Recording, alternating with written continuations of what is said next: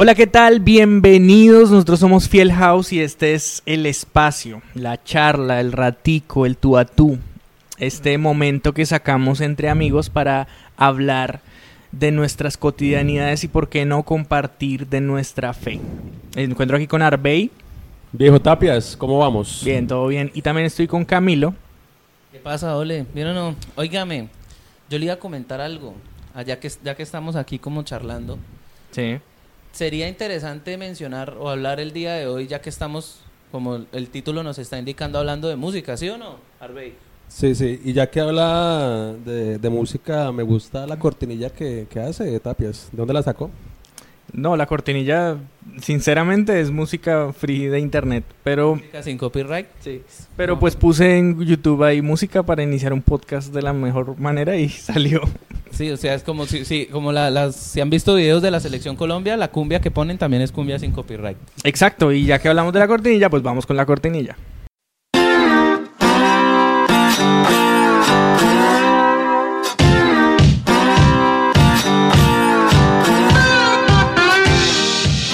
Bueno, y nos encontramos el día de hoy con un amigo muy especial. ¿sí? Harvey y yo lo conocemos hace muchísimos años. Bueno, y recién se conocen con Camilo.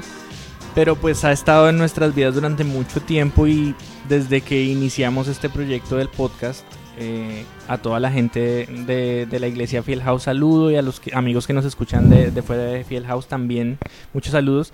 Pero muchos lo recordarán porque siempre ha estado con nosotros, o sea, siempre como que en las fotos en las que salgo yo, en las que sale Arbey del pasado, en algún momento sale este personaje. Estoy hablando nada más y nada menos que de José Ángel Henao. Es como, es como un fantasma, ahí sale ese man ahí. Sí, exacto. José Ángel Henao, bienvenido al podcast. Ey, muchachos. Un gracias. aplauso, un aplauso para el Aplauso. José. Gracias, gracias, gracias muchachos. Gracias por la invitación.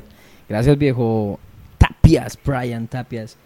Qué bueno verles de verdad y qué chévere estar por aquí conociendo a, a Cami y, y entendiendo todo lo que están realizando de verdad. Sí, sí, sí, pues como le decía, el- el- la realización de este podcast es muy artesanal, pero el propósito es principalmente pues hablar de cosas eh, cotidianas, cosas que nos pasan, cosas de nuestra vida, pero que también eh, mostremos cómo es el camino del, del Señor a, a nuestro lado en todo este proceso. ¿sí? Y hablando de eso, pues siempre pensé desde que arrancamos este podcast en invitar amigos y personas a las que yo admirara por su proceso y creo que José Ángel es una de esas personas que a las que yo sinceramente desde el principio siempre me sentí muy impactado por todo lo que contaba. ¿sí? Creo, Porque- creo, creo, dijo Brian, que en algún momento lo habíamos hablado en, en este mismo, mismo lugar y tuvimos una conversación donde pudimos hablar bastante tiempo y dijimos, oye, qué chévere en algún momento poder tener esos espacios de compartir lo que, en el caso de nosotros, pues creo que acá todos lo que el Señor en, en, en algún momento eh, ha hecho en nuestras vidas y poder compartir y impartir lo que, lo que Él ha hecho es, es bien chévere con todo lo que conlleva de la vida y con todo el caminar. Es cierto. Y, y ahora aprovechando que, que está José Ángel aquí, pues, eh, y ahorita acabamos de empezar a hablar de todo el tema porque también es músico, como nosotros, y vamos a, a tocar un poco el tema, eh, quisiera arrancar por el principio. Quisiera, eh, no, no por el inicio de, de nuestra relación, de nuestra amistad, sino, sino arrancar desde el inicio. Cuéntenos quién es José Ángel o cómo, cómo arranca su historia y empecemos a partir de ahí. ahorita, ahorita detrás de bambalinas dijiste, ¿por qué José Ángel? Sí, ¿por qué José Ángel? ¿Qué es un José Ángel? Comience por José y después va al ángel. No, es, es curioso, es curioso porque en algún momento le hice la misma pregunta a mi mamá y, y la respuesta fue, fue chistosa, para, para mí fue chistosa. Al, al día de hoy tengo un amigo que aún me sigue llamando por lo que les voy a contar. Eh, mi nombre viene de, de los de dos, de dos abuelos, uno se llama Ángel María y el otro se llama José Agapito. Y gracias a Dios a mis papás se les abrió la mente y, y cogieron el José de uno y el Ángel del otro.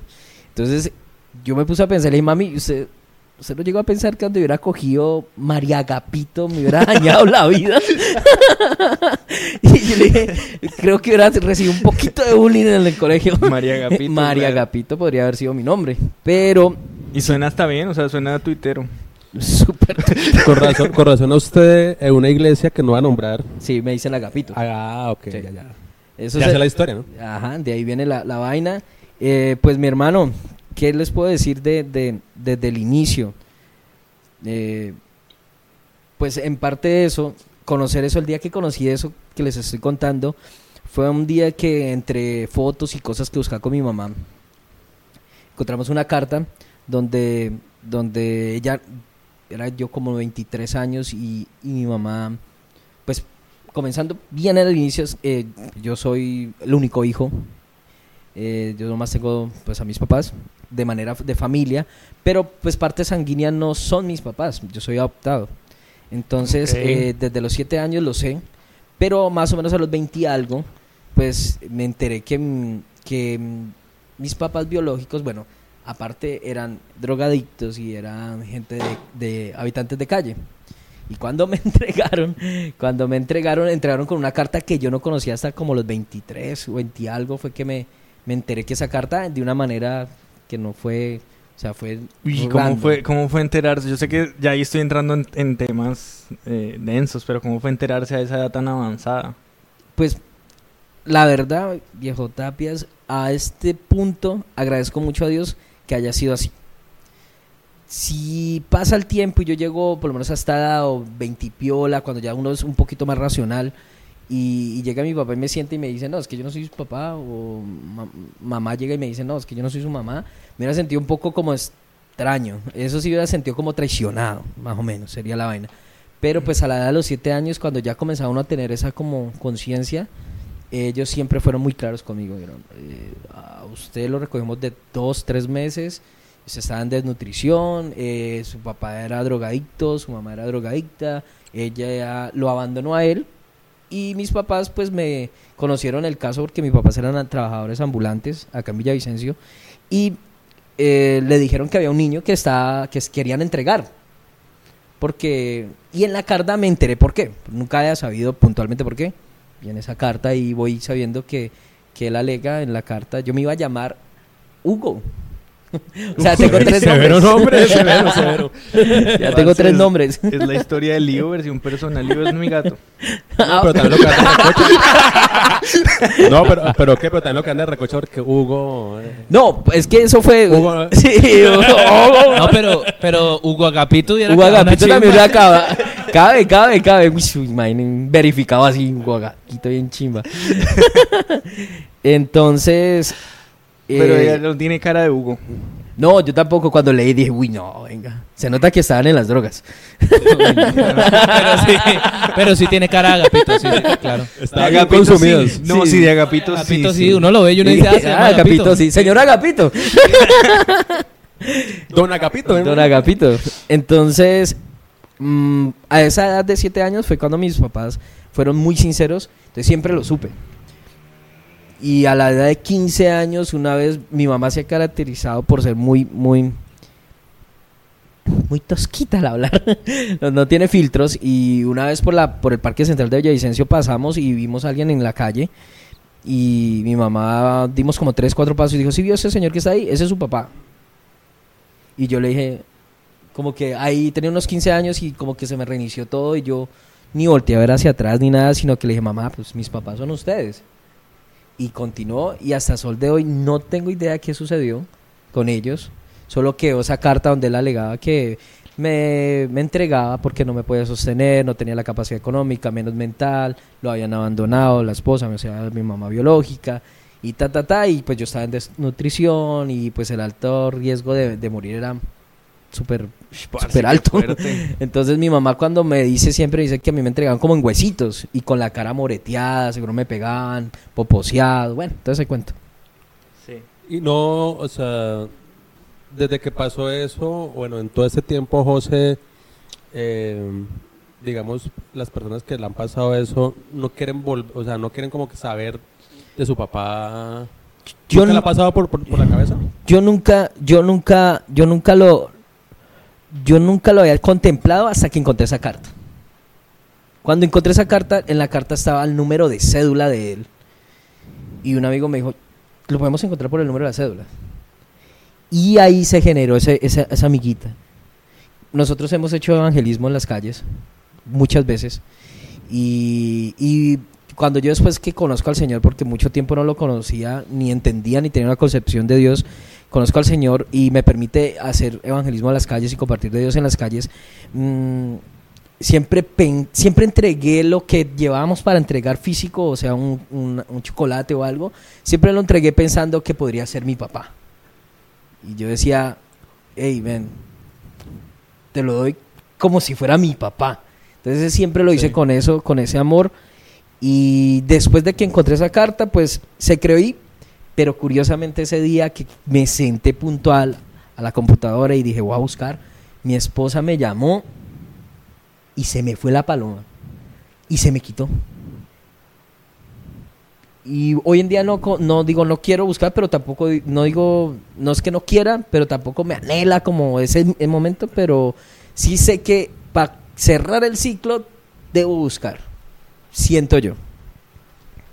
Pues eh, llevándolo, llevándolo a un plano ya, pues precisamente humano, eh, siempre va a estar intrínseco en nosotros saber de dónde venimos, ¿cierto? Exacto. Entonces es muy normal que usted sienta ese impulso, porque a la larga usted dice, ok, yo sé que esto es una parte de la historia, pero hay un pedazo que yo no tengo claro. ¿cierto? Exacto. A mí me pasaba mucho, Cami, cuando en el colegio me decían, hagan el árbol genealógico. Yo ahí dije, ¿para dónde me ramo? ¿Para dónde me mando? Era O sea, un árbol y- injerto. o cuando, o a mí me confrontaba mucho también cuando llegaba a una cita médica o algo de rutina y me decían enfermedades y me preguntan, ¿su mamá padece algo? Y yo, no tiene sentido porque así yo le diga, no, no va a funcionar. Pero pues él no sabe en ese momento y ya cuando después que conozco a Dios pasaba mucho porque yo fui el primero a ir a, un- a una iglesia, formar una congregación, una comunidad, como, como le quieran llamar, Fui el primero. cristiana. ¿Cuándo? cuando cuando fue la, fue fue lo primero entonces cuando eh, hacen ese llamado dice abrácese entre familias y ores entre entre familia eh, siempre hubo como esa, esa esa necesidad de saber y quiénes son Sí, bueno, Camilo de pronto no, no entiende mucho eso, pero en la iglesia cristiana hay como una tradición que eventualmente siempre hay una reunión en la- de familias en las que el pastor dice, bueno, ahora reúnanse en familias, Exacto. abrácense y oren entre la familia. Entonces toda la iglesia se divide como en grupitos de las familias. Ajá. Entonces a eso es a lo que se está refiriendo él. o sea siempre fue un adoptado porque ahí Sí, siempre una- siempre un grupito de familia decía venga José hágase aquí. Usted era el que el de la guitarra. Sí, ve- venga, eh, muchacho, venga para acá. Entonces, sí, lo que dice Cami es cierto, o sea, siempre, siempre ha habido ahí. Y el día que también, un día que vi un documental de René, el, este man de Residente, tiene un, un- un- programa, bueno, se hizo algo con Netflix de que se llama ADN y me pareció brutal, mano, porque él, él sacó su ADN y quería saber de dónde provenía y le daban el porcentaje tanto europeo, tanto tal, y se fue a cada lugar y lo bacano porque es la música y, e hizo música con cada región que fue a visitar donde él pertenecía. Entonces ahí también dije, uy, qué nota poder saber de verdad más o menos de dónde uno... Usted tiene como un, como un rasgo como italiano, algo así, como una vaina así. No, pero fuera de chiste, un peruano, boliviano por ahí atravesado, grecorromano. Pero aguante el peruano y el boliviano y el grecorromano. Si hay algún también. peruano, boliviano, grecorromano escuchando, que Eso. sepa que el cóndor pasa y pasa por acá también. Esa vaina. Exacto. Entonces, eso es, eso es hasta los siete años. Y fíjese que lo de la búsqueda, es muy probablemente ese, ese anhelo de búsqueda de la figura paterna también lo ha, lo ha transitado a usted a una búsqueda espiritual para, le- para, para entender no un origen biológico, sino metafísico, si lo queremos llamar de esa forma, porque no solamente estamos buscando lo que... Lo, no, no lo que se nos perdió, sino de quién nos perdimos, ¿sí? Ok. En ambos sentidos. Sí, o sí, sea, sí, en un sentido, en un sentido muy, muy curioso porque de alguna u otra forma esa búsqueda que usted ejerce por medio de la espiritualidad Ujú. es también esa búsqueda latente del padre que usted Ok. quiere también encontrar Sí. aunque no lo haya hecho. Total. Pues de- y de me hecho, parecería que- interesante, me parecería interesante que lo lograra en algún punto porque sí es una cuenta pendiente con uno mismo. Sí. No, Yo, yo particularmente siento que ya es, en la parte espiritual, o sea, yo ya sé, yo ya tengo a mi padre. En ese sentido, sí. Y creo que es que como el Señor trabaja también es, una manera curiosa, ¿no? Con cada persona tan individual. Pero mm, realmente yo no conocí de Cristo con ese anhelo. Yo conocí de una manera, entre comillas, accidental, aunque no es accidental, por medio de la música y por medio cuando conocí a Brian. Y después entendí. ahorita hablamos de eso. Sí, ahorita hablamos de eso. Usted, usted no llegó como llega en la mayoría, bueno, sí, digamos que en la mayoría, o bueno, no sé, que, uy, la chica, la niña, Ah, no, va- no, no. no, no, no, No, nada, no no, no, nada, usted no. no la no, no. guitarra, los cables. Sí, Usted- sí, sí, ¿Qué? sí, sí, ¿Qué? la verdad sí. Sí, sí, sí. la sí. guitarra, los cables. Eso fue lo que a mí me llamó Pues, la el- atención. Nada, las chicas. No, no, en ese momento realmente era muy, muy mm, inocente, podría Sí, decir. él lo que quería era tocar. Yo no quería era aprender. Sí, no, No editen esa joda. yo quería era, yo quería era aprender. Lo que pasa es que las chicas amaban guitarra. entonces- Sí, sí, por el cuerpo. Nos sonaron. Entonces, Sí. básicamente eso fue hasta los 7 años, después me enteré. Y a los 7 años, preciso cuando me entero, viene un suceso a los 8 que es bien fuerte también, que también, o sea, uno dice, ah, qué embarrada, pero se tenía que vivir. Ya ahorita no sé si hablamos de eso también. Sí, ahorita hablamos de eso, pero antes de, ir a ese punto, eh, eh, sumándome a lo que decía Camilo, esa búsqueda eh, se conoce en teología como el, el sentido del evangelio. Todos somos huérfanos de un Dios. ¿sí? En algún momento Dios hizo a la humanidad para estar junto a Él, pero por eh, malas decisiones la humanidad se apartó de Dios y desde ahí empezó a vagar huérfana. ¿sí? Hasta que, bueno, hasta que en su plan el Señor mandó a Jesús, a su Hijo, y, y nos recuperó dentro de su familia. ¿sí? De eso se trata la parábola del Hijo Pródigo, por ejemplo. Y eh, siempre me ha causado curiosidad porque eh, José se ha encontrado con esta realidad del Evangelio, pero la ha vivido en carne propia y creo que la entiende mejor que nosotros. ¿sí? O sea. Sin ánimo como de, ser modesto, creo que yo nunca alcanzaría eh, a, a en- a entender a Dios, al Padre, de la forma en la que lo hace José por su simple experiencia de vida. O sea, por, porque ya lo lleva. O sea, y de eso se trata. De hecho, todos deberíamos sentirnos de esa forma. Porque, y aquí voy a entrar a la, a la pregunta, digamos, un poco más, más escueta de, de- de- de este ratico, y es, a la larga, ¿eso importa mucho? O sea, ¿importa quiénes son los papás de uno? O sea, biológicas, ¿importa? Eh, eh, yo siento que para saldar cuentas, con, en mi caso, conmigo mismo, sí importa. Siento que hay como un eslabón perdido que tiene que cerrarse.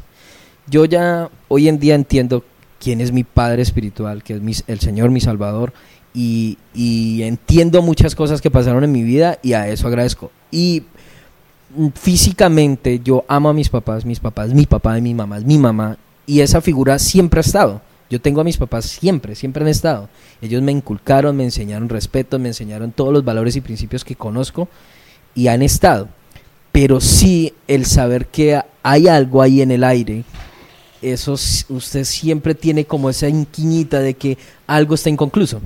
Entonces, Sí, pero- sí importa, siento que sí importa para, para soltar, más que todo. Sí, porque, o sea, digamos que la- como tal, la, el, el, el vacío que llenan los padres o esa, esa área que llena en nuestra vida, pues usted la tiene, porque tiene, tiene sus papás, ¿sí? Sí, y ellos, o sea, y de hecho, eh, hace, hace poco pues me contaba que usted se encarga de ellos ahorita Sí. en esta época, y pues eso es lo que hacen los hijos con los padres, o sea, digamos que en la experiencia es, es todo lo, lo de un padre con un hijo, o sea, y- Sí. o sea, por eso pregunto, ¿qué tanto importa eso? Porque el, porque yo veo que sí tiene experiencia, tiene papás. Sí, Tiene unos papás muy amorosos, muy cariñosos. Yo me acuerdo de las veces que me quedé allá con usted. sí. que, pues, Pues imagínese toda la vida de él. pues, mi papá es muy... Sí, sí, no, Papá, yo sí- hoy en día muy que, pacientes. que trabajo con, con, con, con el área Este pelado, sí. de niños y ahora que voy a ser papá, eh, digo, hay que amar mucho a alguien para amarlo como me amaron, sabiendo que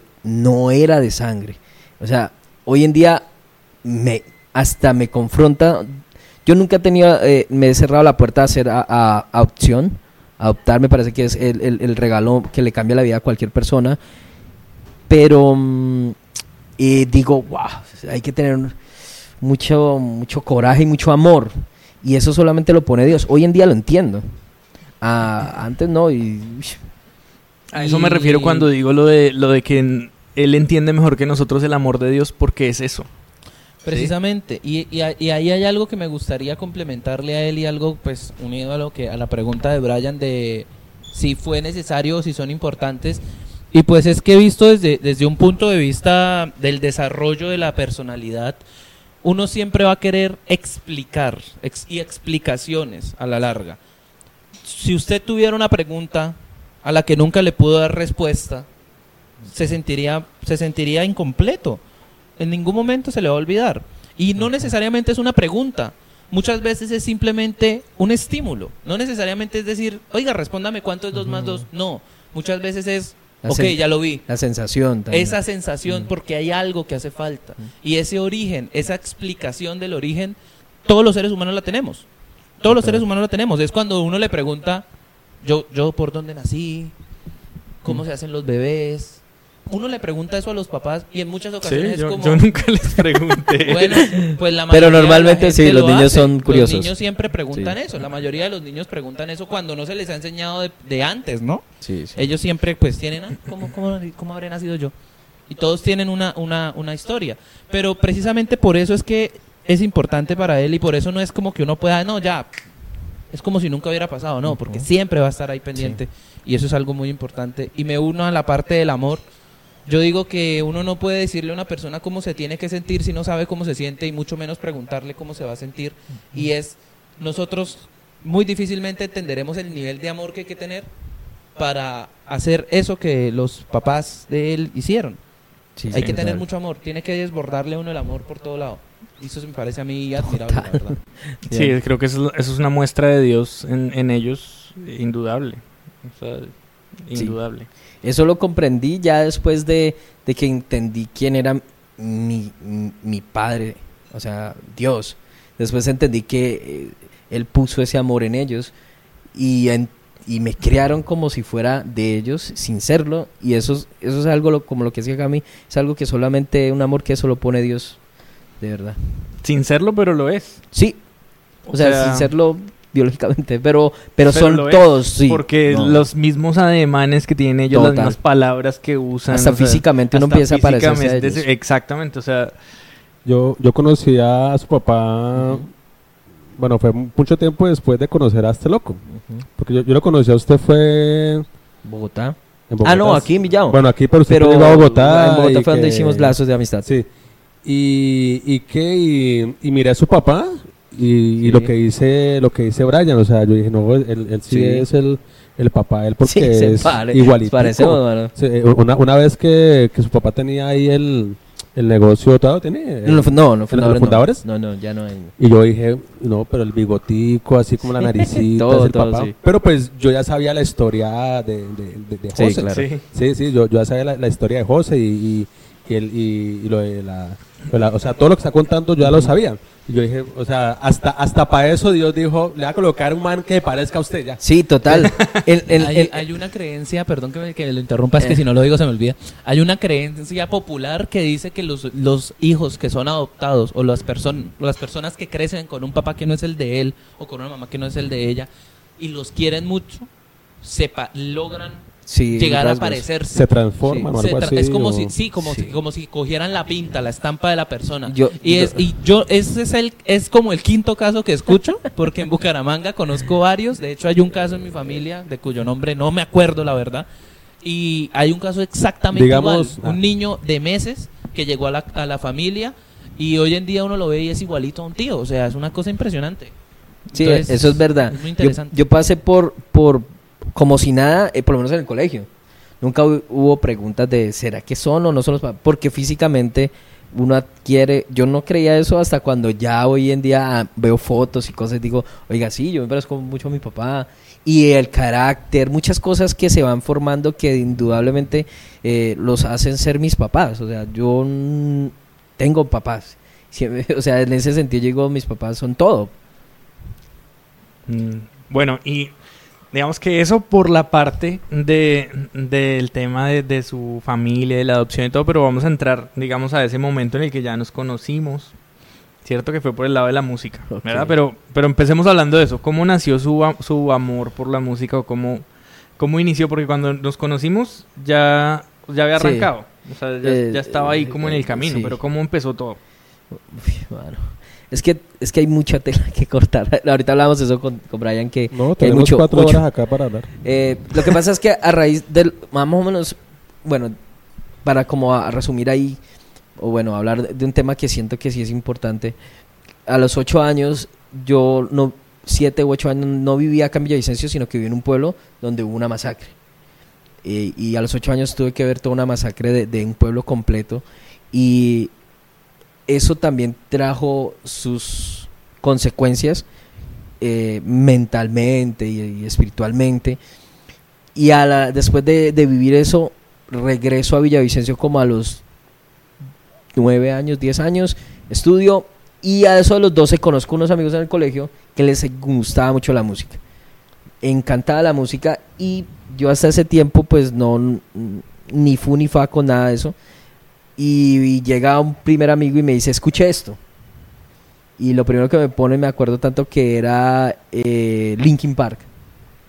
Y yo dije, ¿qué es esta vaina, hermano? Yo dije, ¿qué es esta vaina tan brutal? Y ahí sentí que con todo lo que ya había llevado de vida a los 10 años, ver la masacre, saber que era adoptado, ta, necesitaba de una manera es explotar por algún lado las cosas que estaban mal en mí, las grietas que estaban mal en mí. Yo necesitaba un conducto de donde desahogar eso. Cuando conocí el rock y el metal y el tech metal y todo eso, fue como mi escape. Dije, y esto me identifica, con esto me siento cómodo y ahí fue donde... Y me comenzó a gustar mucho la música, más no... Nunca pensé que fuera a llegar a ser músico. ¿Su merced antes de eso que escuchaba? ¿Norteñas? Lo que escuchaban mis papás. ¿Pero por qué qué? No, en mi casa se escuchó, por mis papás se escuchaba mucho tango, se escuchaba... Hay una canción en particular que, que yo la escucho y mi papá, yo sé que eternamente va a ser mi recuerdo.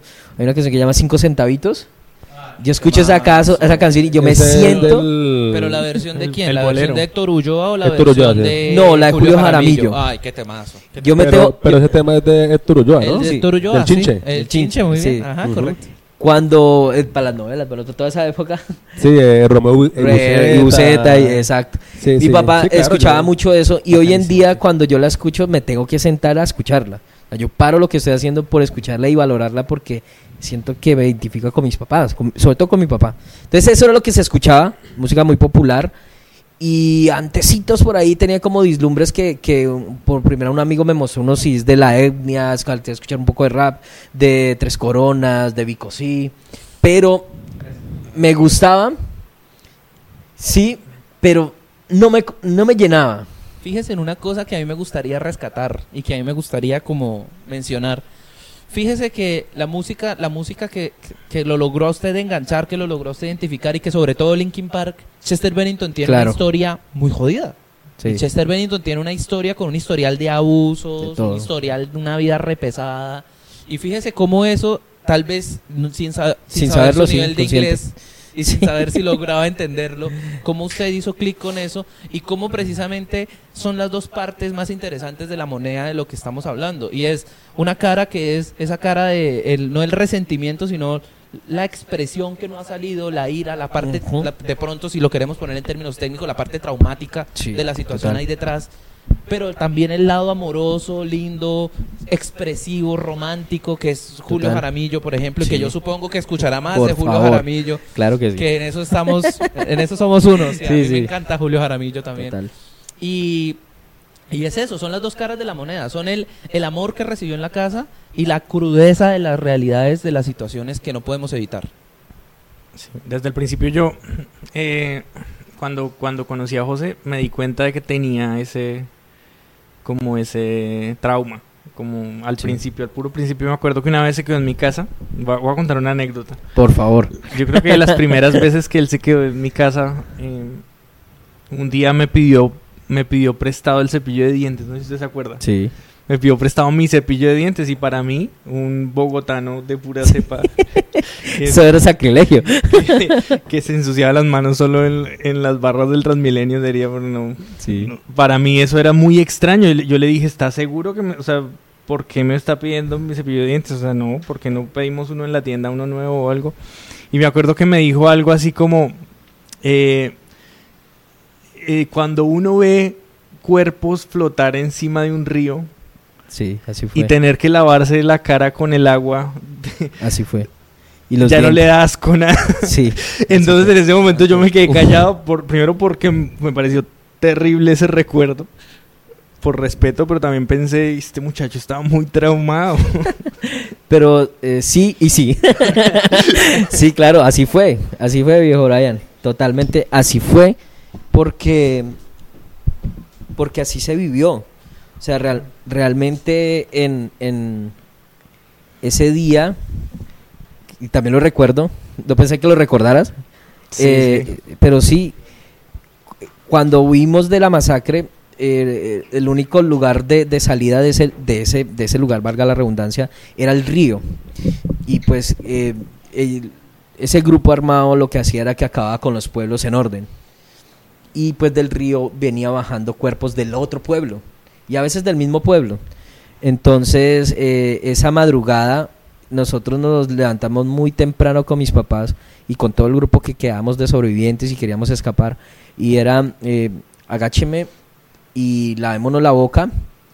Y yo mientras estaba lavándome la boca con cepillo de dientes, pero no teníamos crema ni nada, sino así como tata, yo veía como bajaban los cuerpos hinchados de, de pues de todos los líquidos que habían tenido y estaban hinchados y bajaban y bajaban y bajaban y con esa misma agua nos tocó lavarnos la boca y, y hacer como si nada y seguir. Por Dios, si me suelta esa historia tipo a las 9 de la mañana un domingo, casi me muero. Pues al hombre que le No, importa pero- que se, se pille con su... Sí, no, a mí esas cosas como que ya no, no son Sí, tan sí. relevantes. No, pero ah, yo digo, yo digo una cosa y es que es admirable no solamente el trabajo, sino la capacidad de resiliencia que ha tenido para llegar hasta sin de pronto, sin, en lo que veo, Sí. sin mayores represalias. O sea, una Sí. persona que viva eso, no cualquiera tiene la fortaleza para seguir adelante de forma natural y pues es algo bastante interesante. Y yo digo que esto muestra precisamente que todos, todos, absolutamente todos tenemos reacciones diferentes a todas las situaciones y que cada persona tiene sus particularidades a la hora de afrontar las situaciones, ¿cierto? Sí, total. Usted, dentro de todo lo que sucedió en medio de las situaciones, ¿en algún momento pensó en, en cómo sería de diferentes todo si eso no hubiera pasado? Tanto para bien como para Uf, mal. Claro, claro. Sobre todo cuando ya uno comienza a crecer y, y está en el colegio. Eh, uno de joven y más la generación que nos tocó a nosotros, era, eh, los pelados en el colegio eran muy crueles. O sea, no- en ese tiempo nos tocaba ser, era ser duros y enfrentar la situación. O como decía un amigo, a puñitos arreglamos esto. Que no era el conducto regular, no, no debería ser el conducto regular, pero en ese tiempo era así y, y no era tan visible como el bullying hoy en día, que, que pues es más, más, más, o sea, se tiene más en cuenta. En ese tiempo usted tenía que hacerse valer como fuera. En ese momento, cuando me pasaban esas situaciones, eh, como que cuando yo llegué, al, tengo un recuerdo muy grande que llegó al colegio con la maleta que me dio la brigada, que era una maleta que decía Amazonas y cosas así, y, y, y, y me la montaron por eso, literal. Ah, llegó el Mukad Makud, me decían. Y usted, y Literal. usted fue al Luca Macú y sacó unos Lo Tomen guineos a todo mundo. Y el mico ahí, mira, mico pa, coman mico. Entonces, pero ahí en el, en el, en el, en el, en el colegio comencé a, a- a entender que tenía que hacerme fuerte de una u otra manera para reci- eh, recibir eso. Pero, eh, obvio, hay días que no era uno tan fuerte que yo le... Pues nunca tuve una... En ese momento no tenía concepción de Dios ni nada. Pero sí decía, ah, güey, madre, ¿por qué me... ¿Por qué a mí? ¿Por qué me la tenían que montar tanto a mí? Y, y, y si supieran que no es tan chévere tener todo eso en la cabeza. Yo le decía eso a mi esposa de una u otra manera. mm, hoy en día eh, yo tengo grabada en mi mente la toma desde el momento uno hasta el finalizar. Como si hubiese sido ayer. Y eso jamás se me va a olvidar. Hasta lo que creo yo. Porque fue un evento, un evento traumático. Entonces yo, les, yo pensaba en ese momento, decía, "Ah, estos chinos supieran que, que no fue tan chévere y que, que la monten por eso, pues Pero pues es pelado, y cuando uno es pelado uno no mide y, y uno entiende. Y de ahí era la única forma, era a, a puñitos o venga, no, no había tanto diálogo como hoy en día. Sí, claro, definitivamente no son cosas fáciles de procesar y creo que pues queda con experiencia que eso no se dice a, a las 9 de la mañana. sí, total. Lo que Lo pa- que lo que pasa es que para mí era algo natural y normal. Entonces, Sí. cuando tú me lo preguntaste, yo dije, pues yo lo expresé como, como pasa ahorita, sí, como lo que está pasando en ese momento. Cuando yo comienzo a hablarle a la gente de, mis cosas, yo las hablo de una manera natural porque yo las viví y yo de una forma lo siento natural. Pero cuando la gente del otro lado me dice, y es que no es normal lo que usted vivió y no es tan natural como usted cree, pues ahí yo comienzo a dimensionar y digo, joda, o sea, sí fue pesado. Yo a eso quiero añadir algo y esto es algo para todos los que escuchan este espacio desde un punto de vista tal vez diferente o desde un punto de vista alternativo a lo que estamos acostumbrados a escuchar en los entornos. Es que yo quiero rescatar algo que él dice y yo quiero que todos tengan en cuenta una cosa y es que no todos afrontan las situaciones de la misma forma. Para él, que lo vivió de una forma tan cruda y tan de frente, es admirable cómo lo logró, es una persona demasiado fuerte y es algo que yo digo, oiga, impresionante cómo logró pasarle por encima a esta vaina. Pero tengan en cuenta que si ustedes u otra persona vive la misma situación, puede traerle consecuencias distintas, dependiendo de la edad, dependiendo de la persona. Hay inclusive unos cuadros llamados trastornos por estrés postraumático, que es una enfermedad psiquiátrica que se genera a raíz de un suceso traumático, que puede ser inclusive ínfimo en comparación a Sí, esto, claro. puede ser una cosa pequeñita, pero que no todos reaccionan de la misma Sí, forma. Entonces, total. si en algún momento sienten esto, es importante saber que es válido lo que sientan. Sí, Es un mensaje que yo les quiero dejar, porque muchas veces en este entorno, yo lo- aquí, esto, esto lo vendemos como un lugar donde se habla de cristianismo a calzón quitado. Sí, yo voy a decir algo polémico. Muchos cristianos desestiman la función de los psiquiatras y psicólogos porque Sí. creen que no sirven para nada, que porque la fe va a arreglarlo No. todo. Y yo digo, sí, con fe se trabaja. Y, y, y por algo Dios creó No, a hay los muy buenos, hay muy buenos profesionales, hay muy buenos profesionales. Claro. Y hoy en día soy muy, estoy muy de acuerdo y algo que dice Camilo que no pasó conmigo y hoy día digo, ¿por qué no, no se utilizó esa herramienta? Yo, nosotros, a nosotros el Estado, o a mí particularmente, jamás nos puso un psiquiatra, un psicólogo, nada. O sea, nada. Y, y- y yo hoy en día digo, neces- se necesitaba. Y hoy en día cargo con consecuencias de muchas cosas porque soy un convencido que uno, uno, uno es el cúmulo de fracturas, de, de, de, de grises, de luces, de claros, de lo que fue la infancia de uno y uno los comienza a arrastrar para la, la vida adulta, para su matrimonio, para su diario vivir, para su vida como, como cristiano, como persona, sus valores, todos se van ahí pegando de una extraña manera y, y a mí me cargó consecuencias que hoy día las batallo y también la- las batallo con gente profesional que yo tengo una fe muy muy intacta en, en el Señor y sé que él es mi salvador y el que el que el único que puede entrar hasta donde un profesional no puede llegar, pero también eh, soy muy muy muy consciente que hay gente muy profesional que tiene las herramientas, la capacitación, se han capacitado, se han empapado del tema de saber abordar ciertos temas. O sea, simplemente hablar. Hoy en día hablo. Yo no vine, yo esto lo vine a decir cuando tenía casi 18, 19 años. Me lo tragué muchos años y nadie sabía. Entonces, eh, hasta cuando ya lo pude hablar, hoy sigo trabajando en, en aprender a hablar. Y un profesional, eh, pues yo, pues yo también escuché mucho eso, ese estigma de que los profesionales, los psicólogos no. No, o sea, hay una mancuerna ahí que se tiene que hacer y que se- de la parte espiritual y la parte profesional, donde eh, de mancomunado trabajen por, en pos de, de mejorar la calidad de vida de la persona y, y solucionar esos asuntos que están sin solucionar, pienso yo. Yo sí estoy muy a favor de que todos deberíamos tener terapia en algún momento de la vida. Claro, me gusta sí, eso. Sí, sí, porque claro.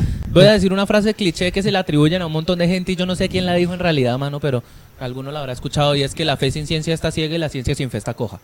Y yo sí digo que lo que lo que siempre digo yo en las conversaciones que tenemos nosotros y es que Dios es el, el por qué y la ciencia es el cómo, diría yo. Y nosotros intentamos entender el cómo sin conocer el por qué. Sí, ¿Verdad? es un buen No, pero yo tengo algo en contra de la psicología. suéltelo, suéltelo. Sí, de la punta que necesitábamos. No, mentira, mentira. Suéltelo. Algo, algo que, que, que está eh, hablando José y que, lo, y que siempre lo he admirado a él. No sé si es la primera vez que te lo digo, José. Yo creo que sí. Ah, no. No, no, es, es esa naturalidad. Usted habla de un- de una naturalidad de todo lo que le ha pasado. Porque yo conviví con José. ¿Cuánto, cuánto tiempo estuvimos viviendo nosotros dos, amiguitos José? Uy, ¿Se mano, eh, tres, ah, tres años larguitos, casi Sí. cuatro. Pues madre, yo pensaba que menos. No, tres, tres, tres, tres y, larguitos. y, y en medio de todas las cosas, en la naturalidad, o sea, cuando yo escuchaba la, la vida de este loco, eh, y lo que él acaba de decir, yo decía, oiga, este man le pasó todo esto y, y no, y, y no, y no tiene algo raro, o sea, sí, o sea, no, no, Al, al- al Sí. menos no visiblemente, sí, eso iba a decir. no, una, una vez, una vez eh, viviendo, nosotros, ay, tan Tan íntimo. una vez viviendo. No, una vez me acuerdo que este man en una esquina se paró allá, se paró. Pero era de noche, era como las 2 de la mañana y yo me levanté. Pero Pero- este, este man, ¿qué hace allá? Pero diga por qué, porque usted tenía una hijo de madre maña de asustarme a cada rato, hermano. No, pero no, pero es que sabe, eh, Ah. no sé, usted estaba ya levantado. Bueno, cosas que, que pasaron y que pronto puede ser también parte de Ah, ya me acordé, ya me acordé lo que dice Arby. Sí, hay cosas que involuntariamente quedan ahí y yo a veces, no sé si todavía lo hago, me paro en las noches y me quedo ahí como tin, chocado y vuelvo y me acuesto. Creo que eso fue lo que pasó. Ah, sí, todavía tiene eso. No sé si aún, pero que no soy muy consciente de ello, pero sí la primera vez que alguien me dijo de eso fue su merced. Sí, sí, sí. Pero, pero lo que lo que quiero decir es que en medio de todo lo que a este man le ha pasado, eh, yo como alguien que lo que lo he, pues no lo conozco, pero sí hemos compartido muchas cosas.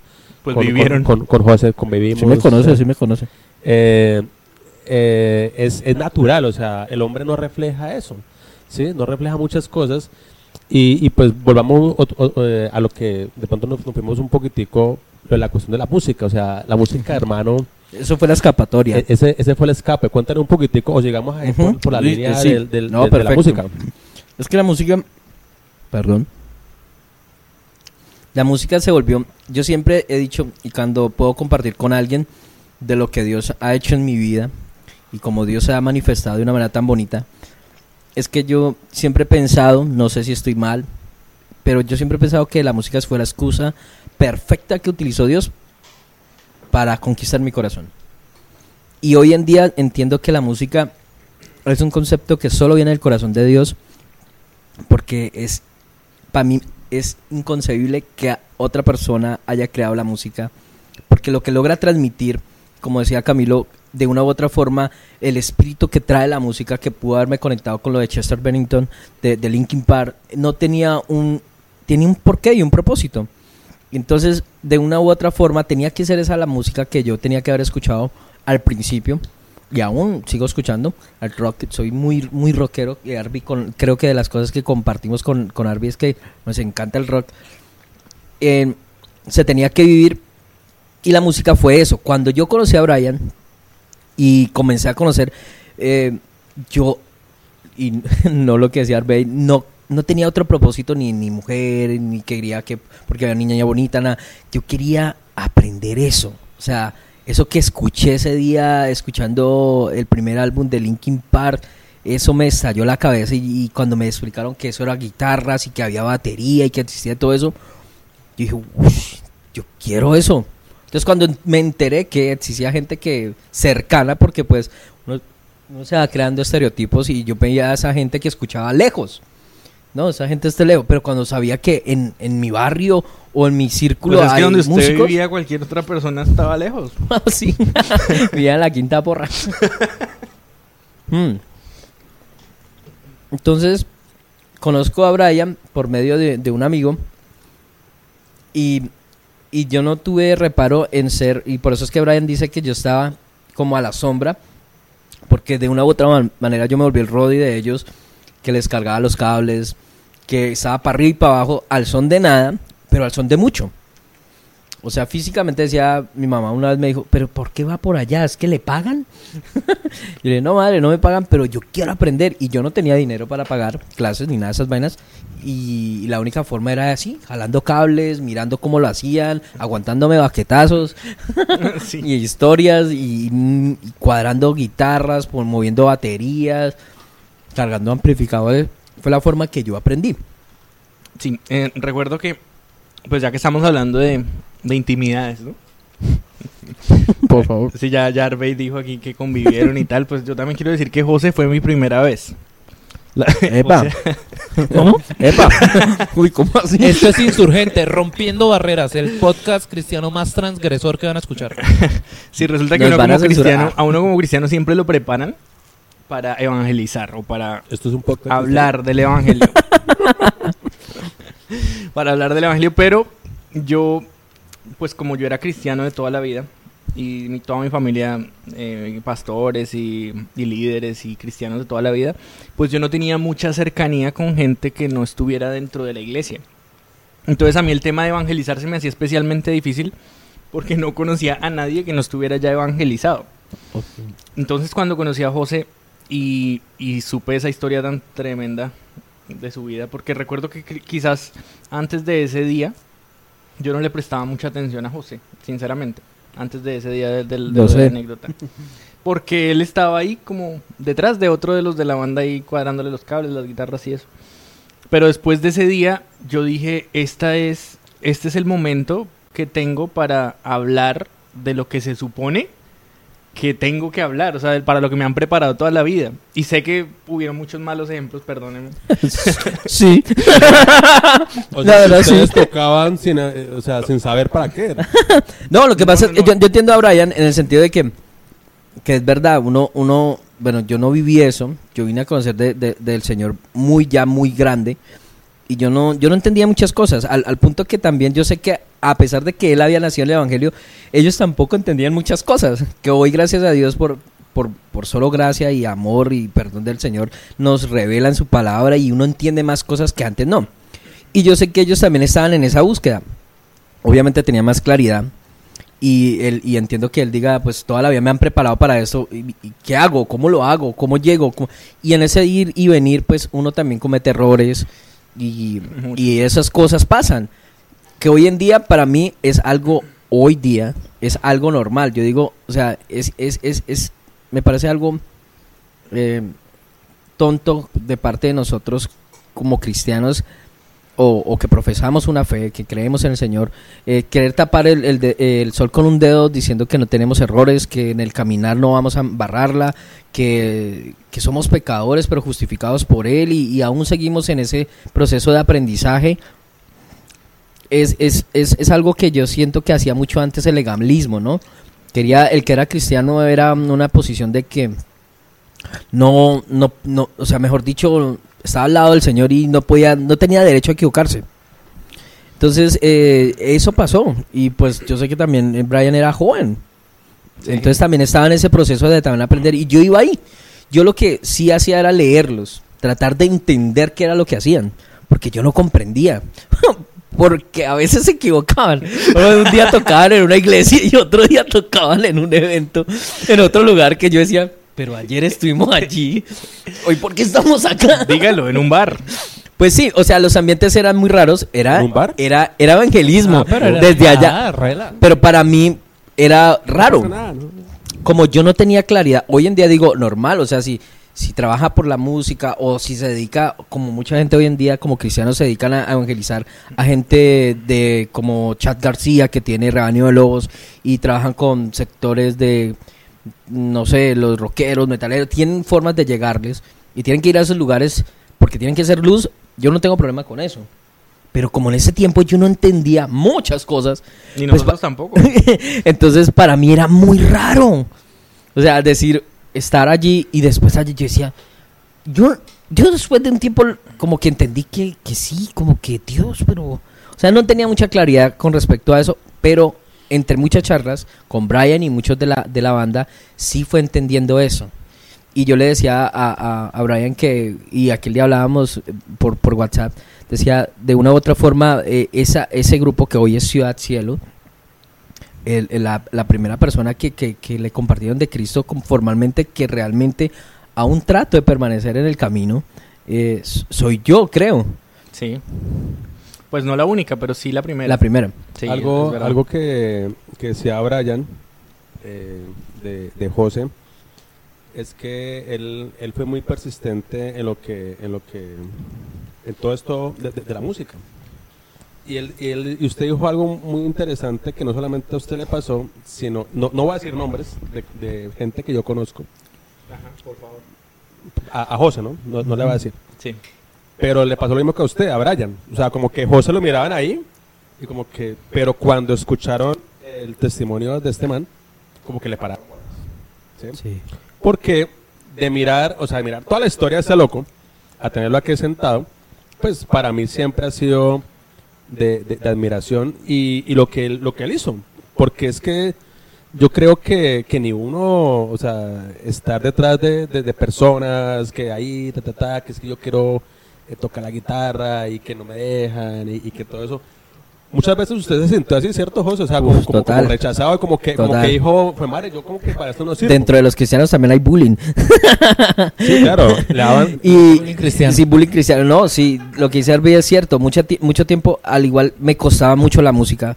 Que en, el- en el- en ese momento me confrontaba demasiado pensar que, que podía vivir de eso porque me costaba demasiado entender la música. De pronto no, no fue la, la, como la fue tan empírico, muchas cosas no entendía, muchas cosas no tenía claridad y no se me facilitaba y, me costaba mucho y entendí un día hablando con alguien me decía y no sé creo yo creo en eso no sé si sea cierto del todo pero hay personas que, que, nacen con el talento y otras que lo forjan y definitivamente a mí me tocó fue molerlo. Entonces eh, me, me tocó ser eso, o sea, ser muy perseverante para comprender muchas cosas. eh, ellos iban en otro nivel, yo hasta ahora estaba entendiendo un nivel de música y, y ellos ya iban en otro caminar, muchos con, mucho, con 10 años de experiencia en ese momento y yo no entendía muchas cosas, la verdad. Muchas cosas no las entendía y pero sí había una pasión, tanto al que muchas veces le cuestioné a Dios, le decía a Dios, ¿por qué me gusta tanto eso y por qué esa necesidad de querer aprender cuando no se me facilita? Y, y pero, pero eso también es natural, o sea, el, el, el hecho de uno aprenderse algo, pues madre es de paciencia, ¿cierto? Pero, pero sí, pues yo me acuerdo mucho que, que a José se le, se le, se le dificultaba cosas, eh, no sé, en la parte rítmica o no, cosas así.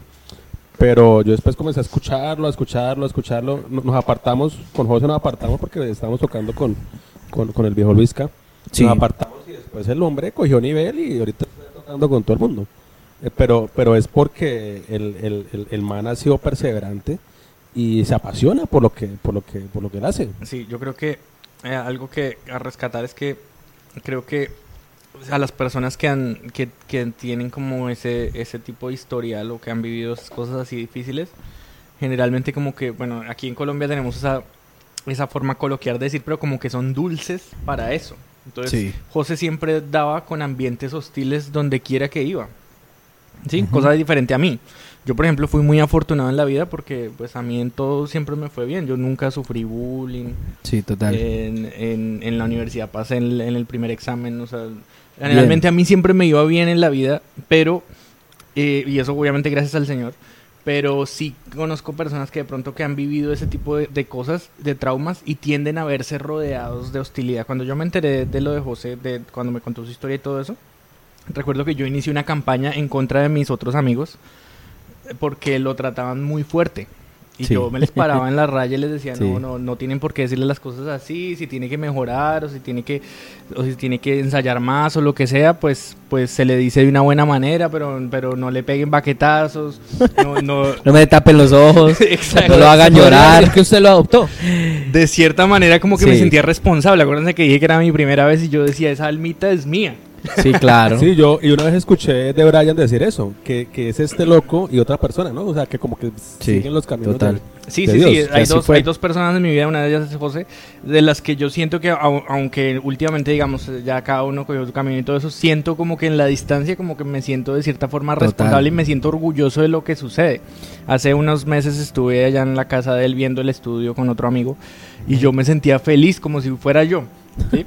O sea, como, Como si, si todos- fuera suyo. Sí, como si todas esas Se cosas... fue llevando las cosas.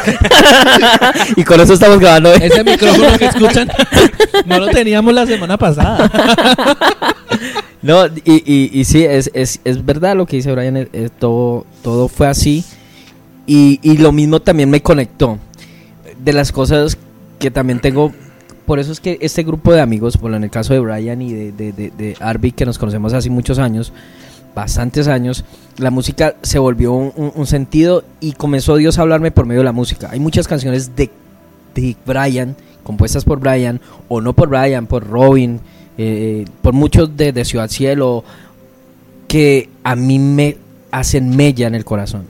Y él sabe que soy, fui el primer fan, yo creo que, no me digo, los primeros fans que tuvo la banda era yo. Yo tengo todavía el CD, el primer CD que intentaron grabar con sus firmas y todo, y a pesar que pues. me daban tanto palo, yo siempre estaba ahí. Es algo que...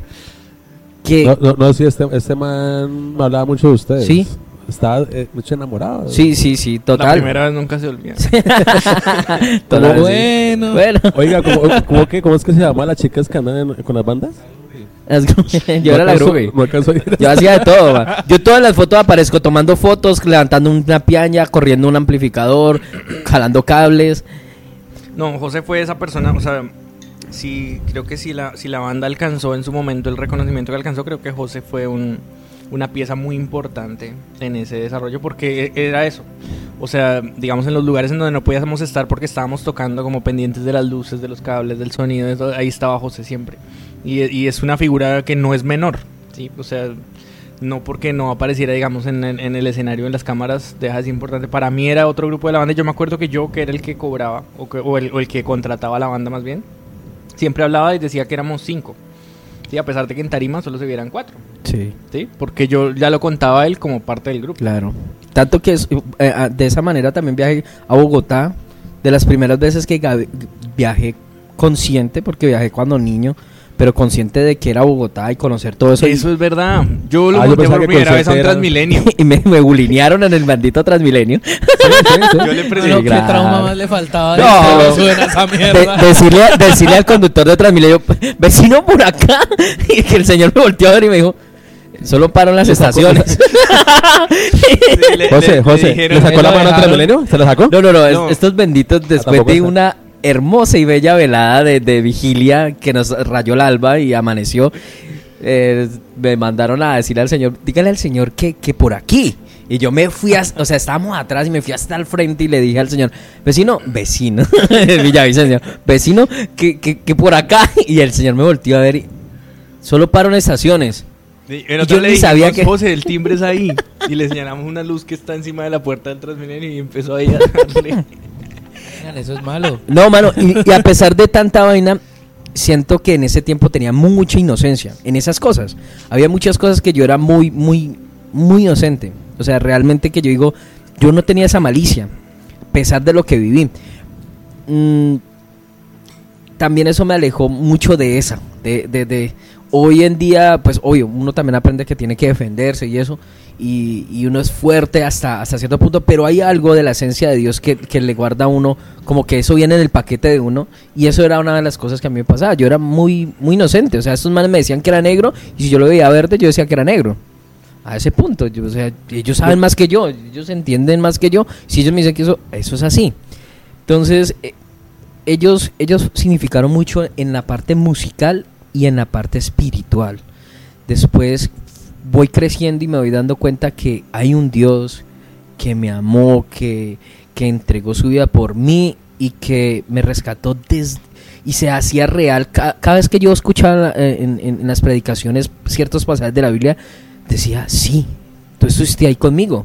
Pero es cuando dice que, que- que me conoció desde el vientre. Yo, yo decía, hey, sí, él estuvo ahí cuando me entregó, Él ha estado ahí y una de las cosas que me apasionó de Dios y por eso yo era así con ellos es un día cuando Dios me dice, eh, yo inocentemente quería encasillar a Dios en una palabra.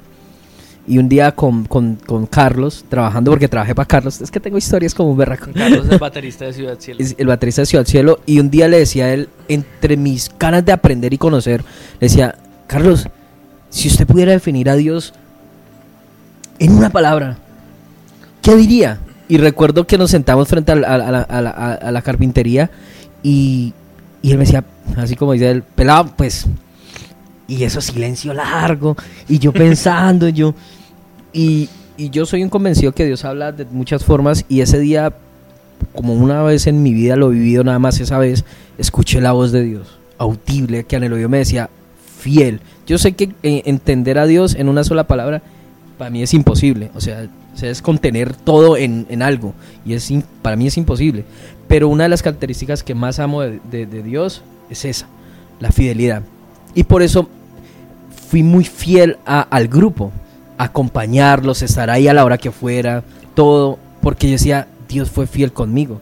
Igual es que sí, digamos que esa es la, pri- la primera parte de la historia, pero José no siempre estuvo detrás. José hizo parte del grupo, de, Ah, tocó sí, el bajo después con nosotros bastante tiempo, creo. Algo, algo bacano de, de José y, y no sé si te lo... te lo diré. Eh, es que este, este man, en la vida de él, eh, digamos, tenía todo el derecho a hacer otra cosa. O sea, tenía todo para, no sé, Sí. Para echarse a perder. Los argumentos. los- Sí, y lo hice. No sé, por allá. Lo hice, sí, lo hice un tiempo. Pero no tanto. ¿Sí? Hasta cierto punto. Sí, o sea, Sí, no. conoció. Sí, claro, ¿Conoció conocimos? Bueno, no sé. Conocimos. Hicieron, Dios En fin, mío. en fin, sumo. En fin, eh, pero, pero, pero qué, pero, pero este loco era para que tuviera otra vida. Pero ahí es donde eh, yo también le digo a la gente, pues más chica, es, es la decisión de uno, pues madre. ¿Sí? O sea, me pasó esto, me pasó esto, supe mi vida, supe lo otro, pero voy a seguir por esto. El hombre ahorita va a ser papá, tiene Sí, su familia, sí, tiene su bendición. empresa. Sí, gracias a Dios. Y a mí me parece, mano, me parece muy chimba, mano, su vida ahorita. Y tiene una Gibson. No, de No, todo, una este man Fender. todo. Una Eh, to- todo esto lleva a, a algo, una pregunta que yo creo que nunca le han hecho a usted. Pero usted cambiaría algo de su vida, parce. Siempre he pensado, pero entiendo por qué pasaron las cosas, porque todo tiene un propósito, eh, a mi parecer. Siento que Dios siempre eh, hay un propósito de cada situación que uno vive en la vida, pero siempre eh, querer cambiar eh, es algo que, que me, envidia. O sea, o sea, sé que suena feo, pero me, envidia. Es un, diría un amigo, no hay envidia santa, pero es como una envidia santa. O sea, me envidia saber que alguien conoció a Dios tan pequeño. O sea, entender que alguien encontró ese amor desde tan pequeño y se sintió amado como solo Dios sabe amar, desde tan pequeño, eso me eso cambiaría. Me hubiera gustado conocer a Dios más pequeño. Porque eh, no por los sucesos, sino por, por, por la esencia que es Dios.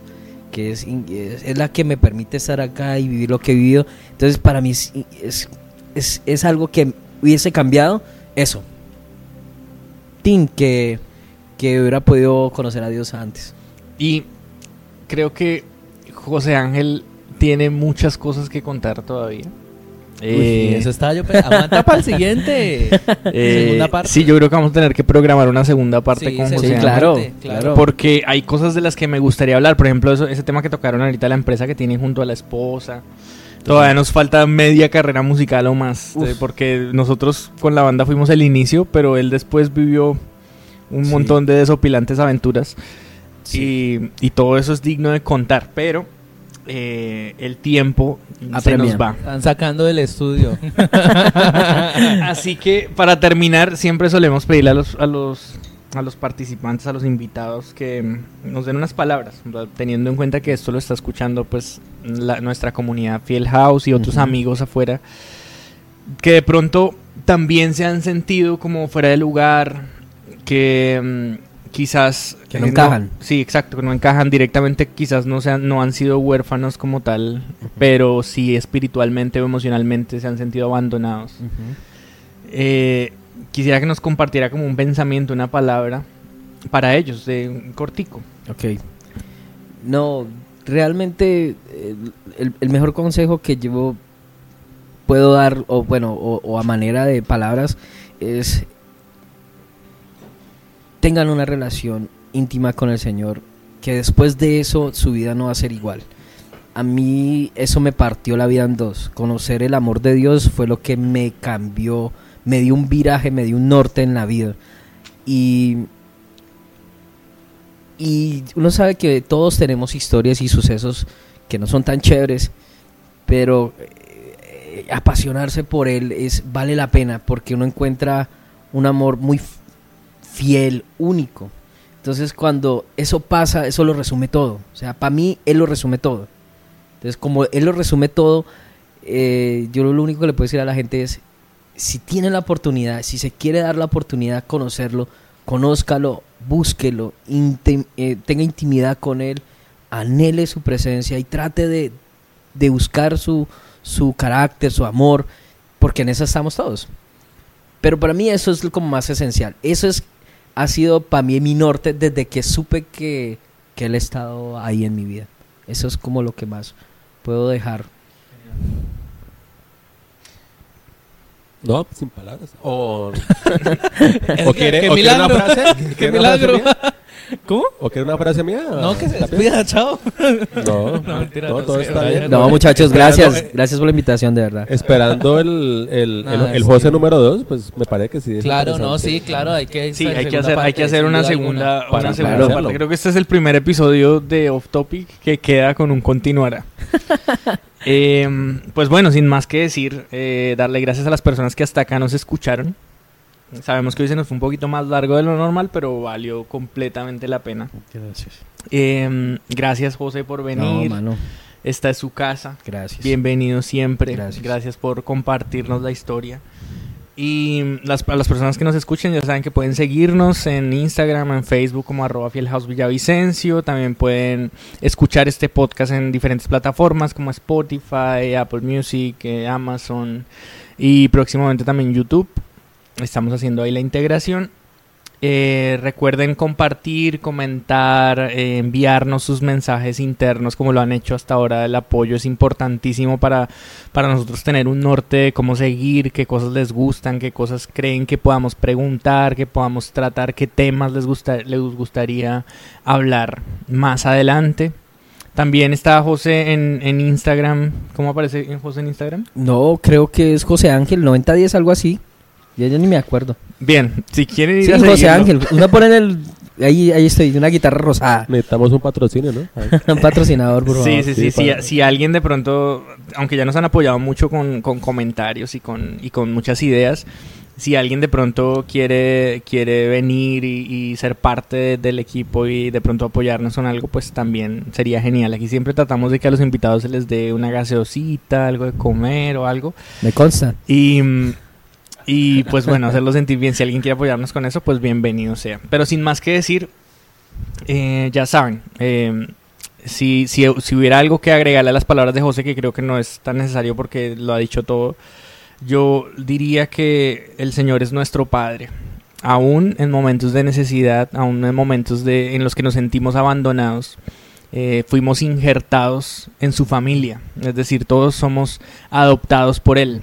Y algo que siempre me ha parecido muy curioso respec- respecto a este tema de orfandad es que un, un hijo natural se puede desheredar, o sea, legalmente está la figura.